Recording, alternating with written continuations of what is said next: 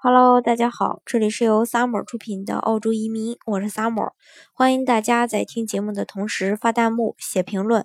想了解更多移民资讯，请添加微信幺八五幺九六六零零五幺，或关注微信公众号“老移民 Summer”，关注国内外最专业的移民交流平台，一起交流移民路上遇到的各种疑难问题，让移民无后顾之忧。嗯，今天呢，呃。跟大家来聊一聊澳洲的雇主担保移民，嗯，然后之前有这个我的粉丝，然后他说建议我讲一讲那个关于雇主这一块的，呃，一些问题，怎么样会去判别一个好的雇主？然后今天就跟大家聊一聊。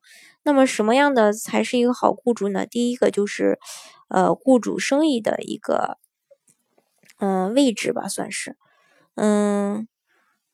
虽然说现在很多人都比较提倡去这个偏远地区的雇主，那个之前呢，我也在节目中也有提到过。但是现在澳洲移民局整体的政策呢，它是想把人们往偏远地区去疏导的，主要是来缓解当地人的一个人力的短缺，并且呢，可以避免进一步让新的移民涌入这些大城市，而加重大城市病。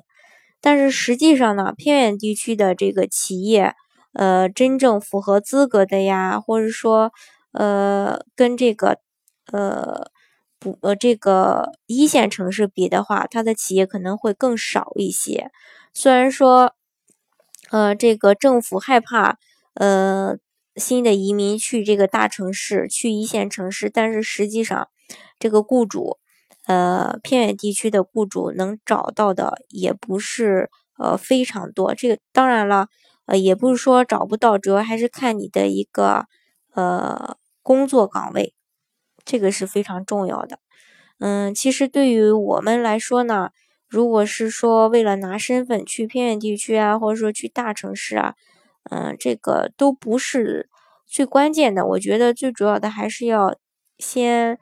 一只脚踏进这个澳洲，也就是说，先要拿到绿卡，去偏远地区也好，去这个一线城市也好，嗯，不要太在意这些，先拿绿卡，拿到绿卡以后，想去哪儿去哪嘛，对吧？还有第二个，就是说雇主的一个呃营业额这一条呢，也是。判断一个雇主好坏的一个标准。虽然说移民局对于大多数的移民职业并没有明确的营业额的要求，但是呢，在这个呃很多的案子里证明啊，营业额越大的公司啊，规模越大的公司啊，获批率可能会高一些。呃，这个呢是成一定正比的。那。呃，办理这个雇主担保移民的时候，对于雇主规模的建议一般是八十万澳元起，最好能够在一百万澳元以上，越高越好。那如果一些特殊的，呃，不在移民，呃，不在这个移民局呃黑名单上的职业，比如说 marketing 这类的岗位，你就得拥有更大规模的公司，可能在一百五十万澳元以上的规模，这个是最好的。那如果你做 HR 这样的岗位，那就。呃，得，呃，这个更大的公司，一般呢就得在这个两三百万澳元呃以上的营业额收入的公司，这样的话成功率会更高一些。那大家会发现，在偏远地区甚至大城市，满足这些营业额的雇主也是很少的，特别是偏远地区，因此。这样高质量的雇主，自然在办理雇主担保移民的时候，涉及到的费用呢就会比较高。不过具体的费用的话呢，还是要看你的岗位，还有你的这个呃这个岗位所在的一个城市。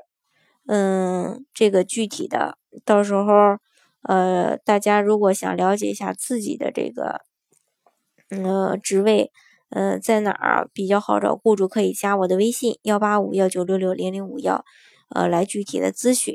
那如果这类质量超高的雇主找不到怎么办呢？那就次之，大家可以考虑在营业额五六十万欧元以上的雇主。这类雇主的成功率，呃，也还是相对比较高的。但是它的营业额，呃，在低于这个值，比如说二三十万呀，那这种呢就，嗯，不建议做。呃，所以说大家要了解清楚这个营业额。呃，澳洲的营业额呢，一般都是通过这个财务报表来体现的。其实，呃，大家所担心的这个营业额的问题啊，呃，这个移民局就会帮你过滤掉的。如果说这个雇主，呃，真的是条件不行，移民局也不会去批这个雇主去担保你的。嗯，所以说前期的话，移民局就会帮你过滤掉，自己也不用太担心。那这个我我再继续说啊，就是澳洲的营业额一般是通过这个财务报表来体现的，但是财务报表，呃，是很容易作假的，因为会这个会计师事务所随便提供一个就可以了，所以建议大家如果有条件的话，可以把这个呃公司的相关的信息啊，呃给看一下具体的岗位呀。呃，还有就是上报给税务局的呀，报了多少营业额呀？你交了多少税呀？那在税务局体现之后，会有个报表，这也是官方的。那来自于税务局的数据，如果这个数据你看到的都是这个营业额呢，呃，绝对是没问题的，因为这个东西基本上是没有办法作假的，除非这个人去 PS，那就太严重了。不过基本上这种很难。还有就是。呃，这个雇主的公司是否盈利？那雇主担保的这个雇主必须是盈利的，呃，最好不能要亏损，哪怕是他赚一块钱，哪怕他打平，也最好不要亏损。那如果亏损的话，你就不用考虑这个雇主了，呃，基本上绝对就没戏。所以这一点大家要注意。那也别光看财务报表，也不要呃不要光看营业额，呃，把这个 base 拿过来，好好了解一下这个公司的这个。营业额收入到底是不是在挣钱？呃，到底是不是在赚钱？这是一个非常重要的细节。呃，这个前期的话，呃，也是会有移民局帮大家去过滤掉这个问题的，所以也不用太担心。为什么说要过滤掉呢？那如果是说这个雇主不可以，移民局直接就不会给他批这个名额的。所以说这个大家，呃，其实如果是说你再去找一个这个。中介公司来帮你办这个事情的话，你自己就就放心一些了，因为中介公司他也是希望去呃把你帮你去拿到绿卡，呃，所以说他也会注意这些问题的。再就是人员结构，那雇主移担保移民的公司绝对也不都是光杆司令嘛。如果这个雇主之前压根儿就没有别的雇员，没有已经持有澳洲绿卡，或者是说澳洲。公民的人，那这样的雇主呢，也肯定是有问题的，也有一定的风险。所以说，理想的情况下，这个公司有一到两个当地身份的员工，这样才比较好。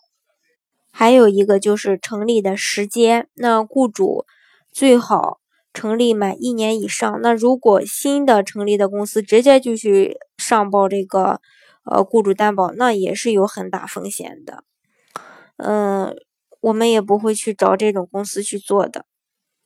好，今天呢就给大家分享这个澳洲雇主担保关于雇主这一方面的一些相关信息。